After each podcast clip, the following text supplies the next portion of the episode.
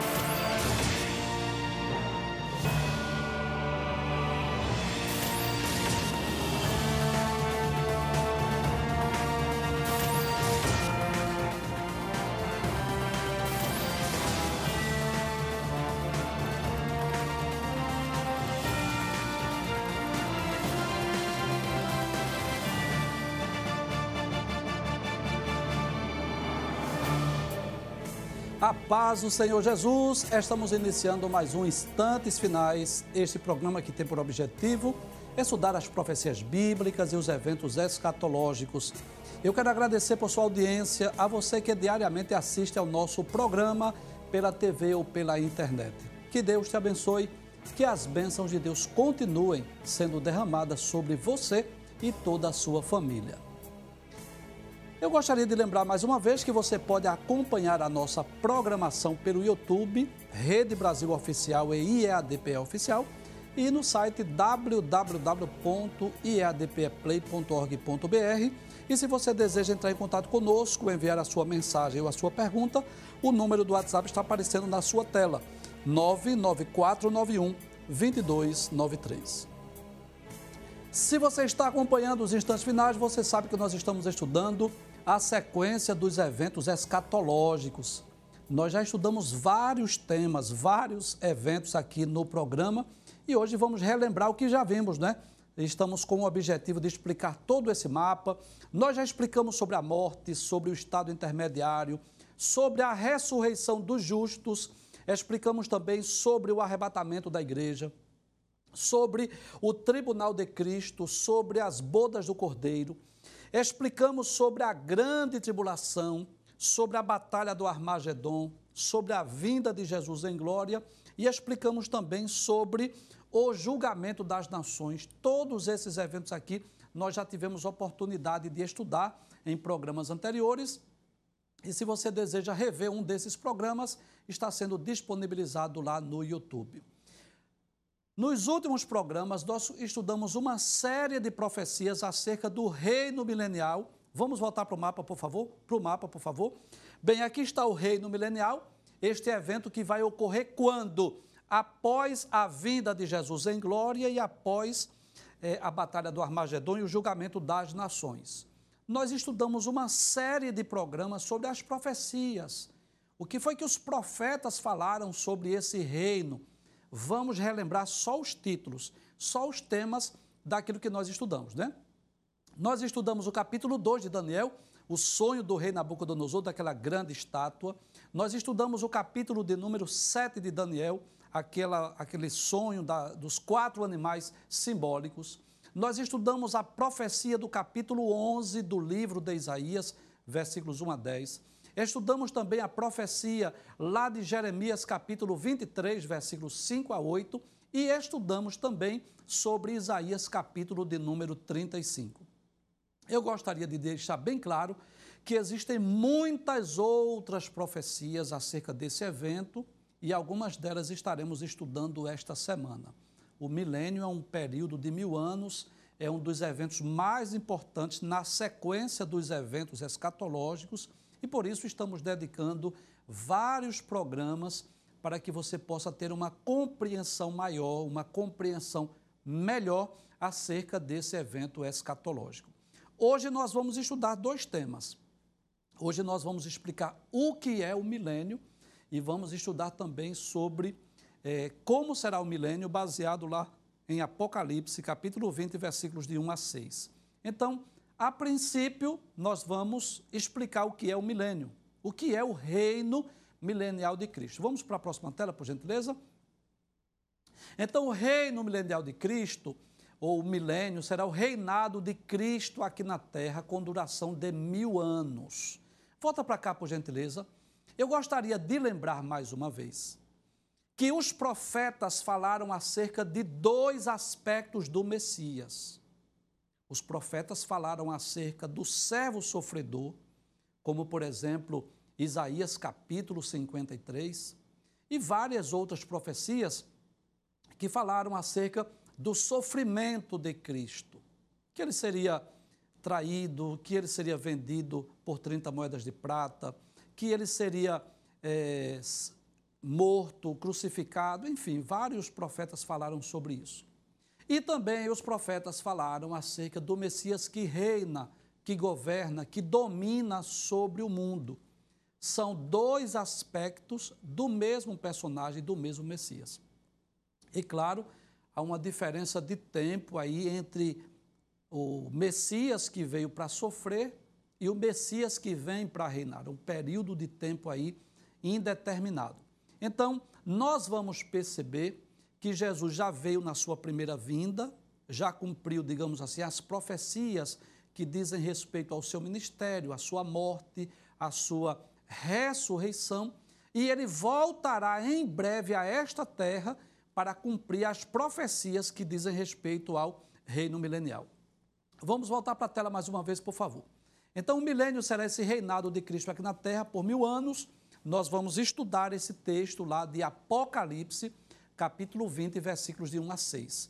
Trata-se de um reino literal. Nós cremos na literalidade do milênio. Nós não espiritualizamos, nós não cremos que o, o milênio é um período de tempo indeterminado, não. Nós cremos na literalidade. Inclusive, será tema de um dos nossos próximos programas. Nós vamos falar sobre as escolas de interpretação sobre o milênio, o amilenismo, o pré-milenismo e o pós-milenismo. Nós somos pré-milenistas, nós cremos na literalidade do milênio. Vamos voltar para a tela.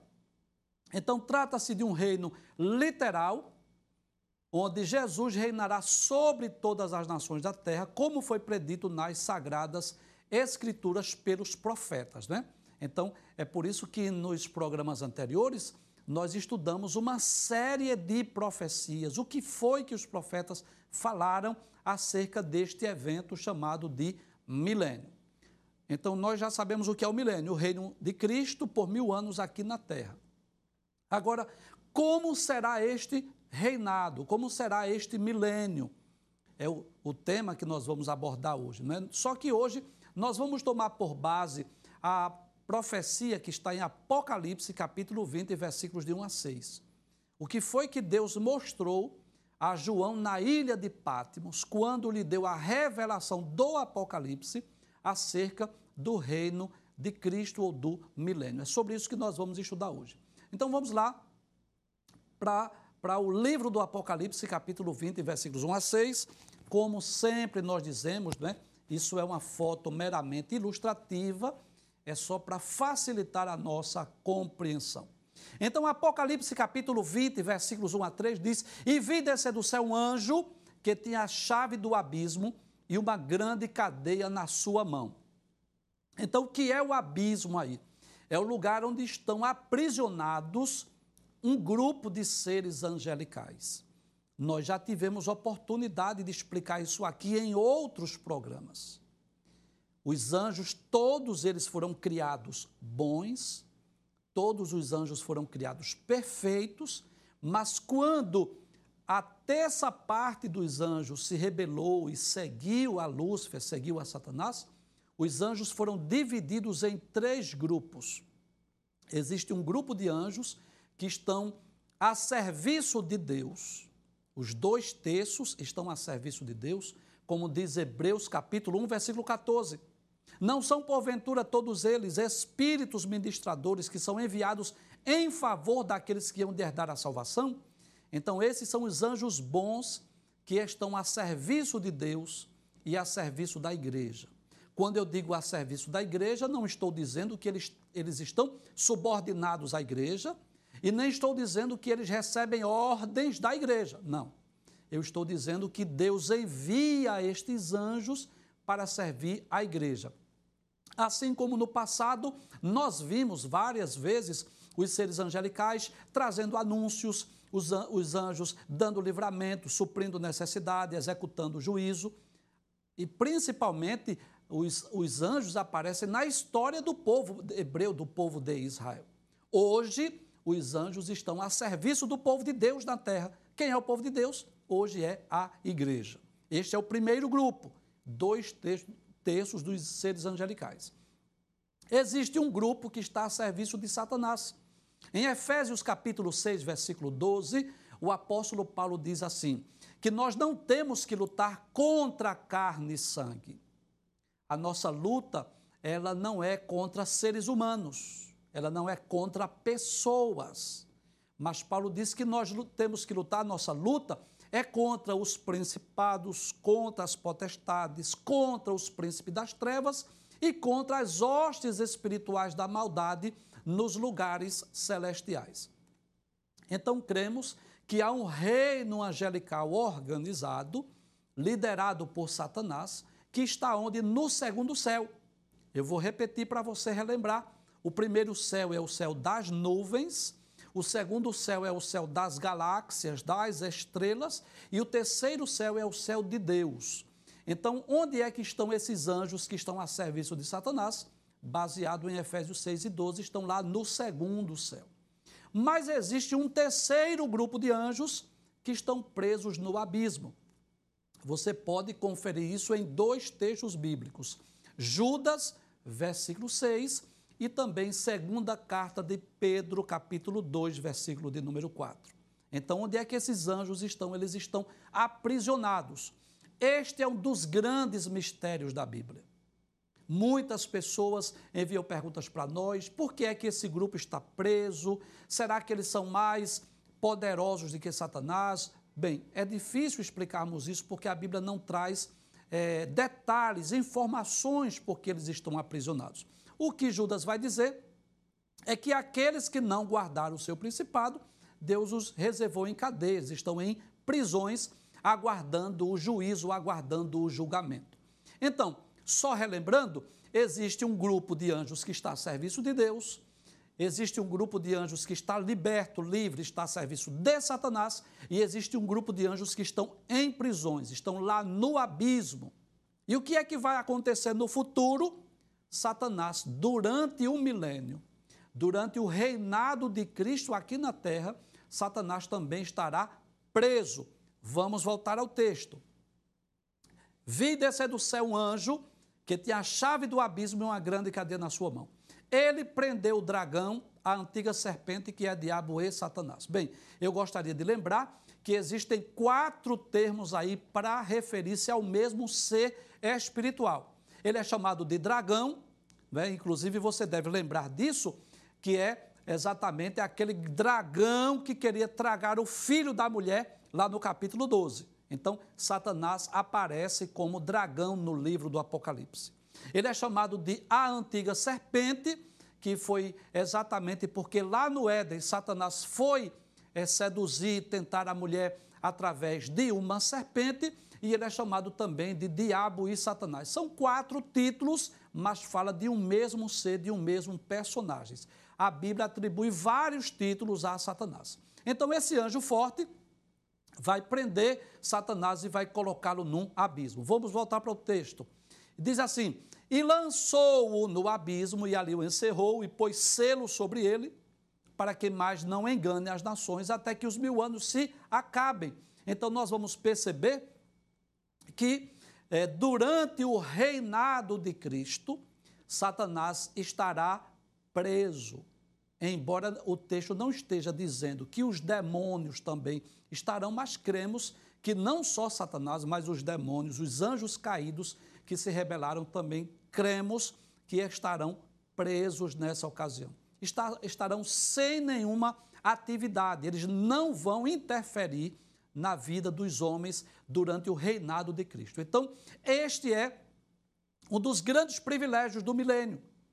Uma das grandes bênçãos do reino milenial é que Satanás e seus demônios estarão presos. Nós sabemos que os seres espirituais são seres reais, isso não é mitologia, isso é literal, eles existem e eles vivem atormentando, tentando os homens, lutando contra Deus, não é contra os anjos de Deus. Mas durante o reinado de Cristo, os demônios estarão presos juntamente com Satanás. O texto diz ainda no versículo 3 que depois ele será solto. Vamos voltar para o texto? Diz assim: e depois importa que seja solto por um pouco de tempo. Bem, eu não vou explicar hoje porque isso é um tema de assuntos de programas futuros. A partir do versículo 7 do capítulo 20 de Apocalipse, a Bíblia diz que Satanás será solto e ele vai enganar as nações, mas eu não vou explicar hoje porque vamos explicar em próximos programas. Então, eu posso dizer que dos versículos 1 a 3 do capítulo 20 de Apocalipse, a mensagem principal desses três versículos é essa. Um anjo forte vai prender Satanás, vai aprisioná-lo, para que durante um milênio, durante os mil anos, durante o reinado de Cristo aqui na terra, Satanás não venha tentar os homens. Mas é interessante que no versículo 4, João tem outra visão. Vamos ver? Versículo de número 4 diz assim: E vi tronos. Observe que coisa interessante. João não viu apenas um trono, ele viu tronos. E eu quero ler aqui dois versículos. Um deles está em Apocalipse, capítulo 4, versículo de número 4, onde João teve a visão do trono da majestade, capítulo 4 de Apocalipse. E no versículo de número 4, João diz assim: E ao redor do trono havia 24 tronos. Glória a Deus, não é? Então João teve essa visão maravilhosa desses tronos lá no céu. E eu quero ler também um versículo em Mateus capítulo 19, versículo 28, que é uma promessa que Jesus fez aos que lhe seguiram. Aquele grupo de apóstolos que lhe seguiram. Versículo de número 28, Jesus diz assim: Em verdade vos digo que vós que me seguistes, e aqui, claro, não se aplica a todos os crentes, mas aquele grupo específico de apóstolos Claro, com exceção de Judas Iscariotes, porque ele é, depois ele precipitou-se, né? enfim. Depois ele rebelou-se contra Deus, traiu a Jesus, enfim. Então, em verdade vos digo que vós que me seguistes, quando na regeneração o Filho do Homem se assentar no trono da sua glória, o que é que vai acontecer? Quando Jesus assentar-se no trono da sua glória, diz: também vos assentarei sobre doze tronos para julgar as doze tribos de Israel. Só que no versículo 4, João não viu doze tronos, ele viu 24 tronos. Capítulo 4, versículo 4. Então, acreditamos, né? isso é o que diz o pastor Severino Pedro da Silva no seu livro Apocalipse, versículo por versículo. Ele acredita que são 12 apóstolos e 12 patriarcas. Né? É claro que a Bíblia não diz quais são os 12 patriarcas, mas cremos sim que são é, os doze patriarcas representando os crentes do Antigo Testamento e os doze apóstolos de Cristo representando os crentes do Novo Testamento. Então João viu tronos, glória a Deus. E o que mais que João viu? Vamos para o texto. Diz assim: assentaram-se sobre eles aqueles a quem foi dado o poder de julgar, não é? Então veja que estes 24 anciãos também estarão julgando com Cristo. E outra coisa que João viu, ele não viu apenas o anjo prendendo Satanás, ele não viu apenas os tronos, mas ele viu as almas daqueles que foram degolados pelo testemunho de Jesus e pela palavra de Deus. E que não adoraram a besta nem a sua imagem, e não receberam o sinal na testa nem na mão. Daqui a pouco eu complemento o texto. Então, o que foi que João viu? Ele viu os mártires da grande tribulação. Aqueles que durante o período tribulacional não vão aceitar a religião do falso profeta, não vão aceitar o plano de governo do anticristo e serão mortos. Muitos deles serão decapitados. Lá em Apocalipse, no capítulo de número 6, versículo 9, João disse: E havendo aberto o quinto selo, vi debaixo do altar as almas dos que foram mortos por amor da palavra de Deus e por amor do testemunho que deram. Então veja que no capítulo 6, João tinha visto lá estas almas que estavam debaixo do altar. Claro, não estamos dizendo debaixo do trono necessariamente, mas, digamos assim, numa esfera um pouco inferior onde estava o trono de Deus. Mas no capítulo 20, João vê estas almas mais uma vez. Vamos voltar para o texto? Observe o que é que diz o capítulo 20, versículo 4. Ele diz: E vi as almas, quais almas, João? De todos os salvos? Não. Eu vi as almas daqueles que foram degolados pelo testemunho de Jesus e pela palavra de Deus. Observe que não são os mártires de todos os tempos, mas os mártires da grande tribulação. Professor, como é que o senhor sabe disso? Veja que o texto diz: E não adoraram a besta, nem a sua imagem, e não receberam sinal na testa nem na mão. João, o que foi que aconteceu com esses mártires, João? Aí ele diz: E viverão e reinaram com Cristo durante mil anos. Glória a Deus. Então, esses mártires, estes que serão decapitados, que serão mortos durante a grande tribulação, vão ressuscitar para reinar com Cristo durante os mil anos, ou seja, durante o milênio. Vamos para a próxima tela, versículo de número 5 e 6. João diz: Mas os outros mortos não reviveram. Quais são os outros mortos que não reviveram? Os ímpios, os pecadores. Vamos voltar aqui, por favor, eh, para o mapa. Depois a gente volta para essa tela, por favor. Vamos voltar para o mapa. Né? Então, nós já explicamos em programas anteriores que os justos, eles vão ressuscitar aqui na ocasião do arrebatamento. Esses mártires serão mortos aqui nessa ocasião serão degolados, decapitados aqui durante a grande tribulação. Quando é que eles vão ressuscitar? Eles vão ressuscitar exatamente nessa ocasião da vinda de Jesus em glória. Professor, como é que o senhor sabe? O texto diz que eles viveram e reinaram com Cristo. Então, todos os justos que morrerem até o arrebatamento ressuscitam aqui. Os, os justos que morrerem na grande tribulação ressuscitam aqui. Então, todos os justos nessa ocasião terão ressuscitado. Quais são aqueles que não ressuscitaram? Não é porque João diz que nem todos ressuscitaram. Volta para o texto, por gentileza, capítulo de número 20. Muito bem. Ele diz assim: os outros mortos não reviveram. Quais são esses outros mortos? São exatamente os pecadores, porque todos os justos nessa ocasião já terão ressuscitado. Aí ele diz: não, é, não reviveram até que os mil anos se acabaram. Veja que coisa interessante. Volta para o mapa, por favor. Então, quando acabar os mil anos, aí sim, aí os pecadores ressuscitam. Para quê? Para serem julgados nessa ocasião. Vamos voltar para o versículo de número 5 e 6 para concluir. Aí João diz: Esta é a primeira ressurreição. E aí eu vou explicar porque muitas pessoas costumam perguntar. Olha, volta para o mapa, por favor. Para o mapa.